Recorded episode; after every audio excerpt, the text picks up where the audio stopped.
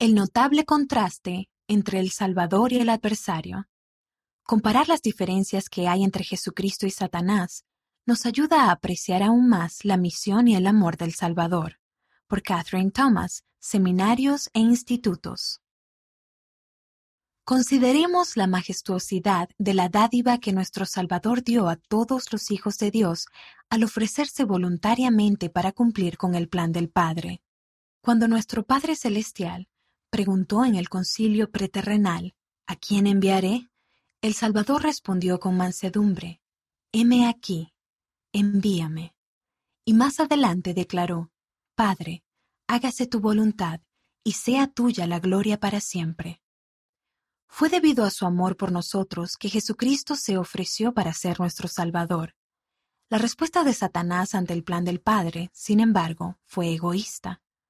Aunque dijo que redimiría a todo el género humano, no se estaba ofreciendo para ser nuestro Salvador.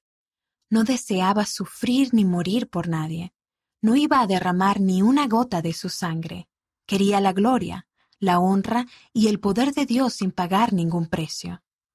Él sería supremo y nadie más podría avanzar.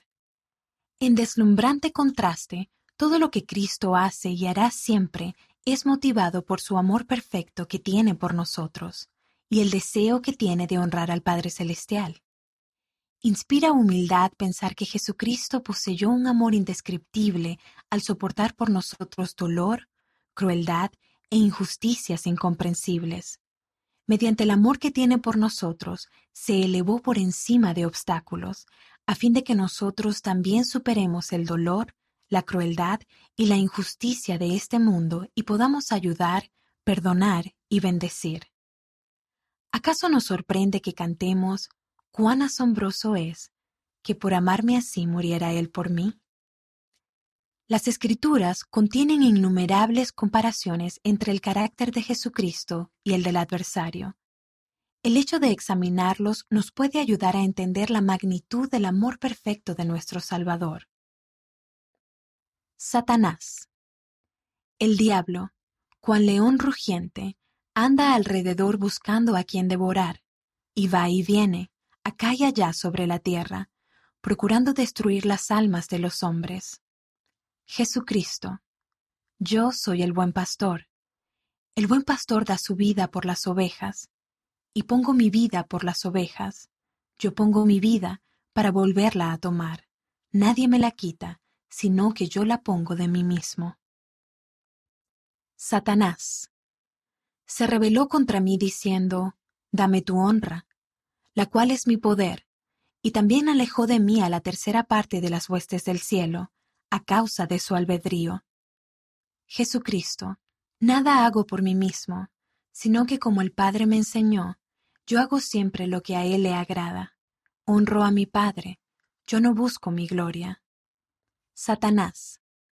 Él esparció las obras de tinieblas y de abominaciones sobre toda la superficie de la tierra, hasta que arrastró al pueblo a una destrucción completa y a un infierno eterno.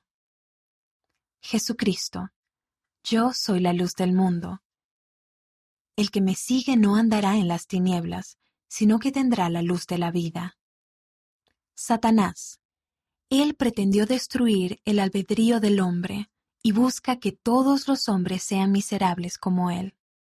Jesucristo, yo he venido para que tengan vida, y para que la tengan en abundancia, y a sanar a los quebrantados de corazón, a pregonar libertad a los cautivos, y dar vista a los ciegos, a poner en libertad a los quebrantados. Satanás.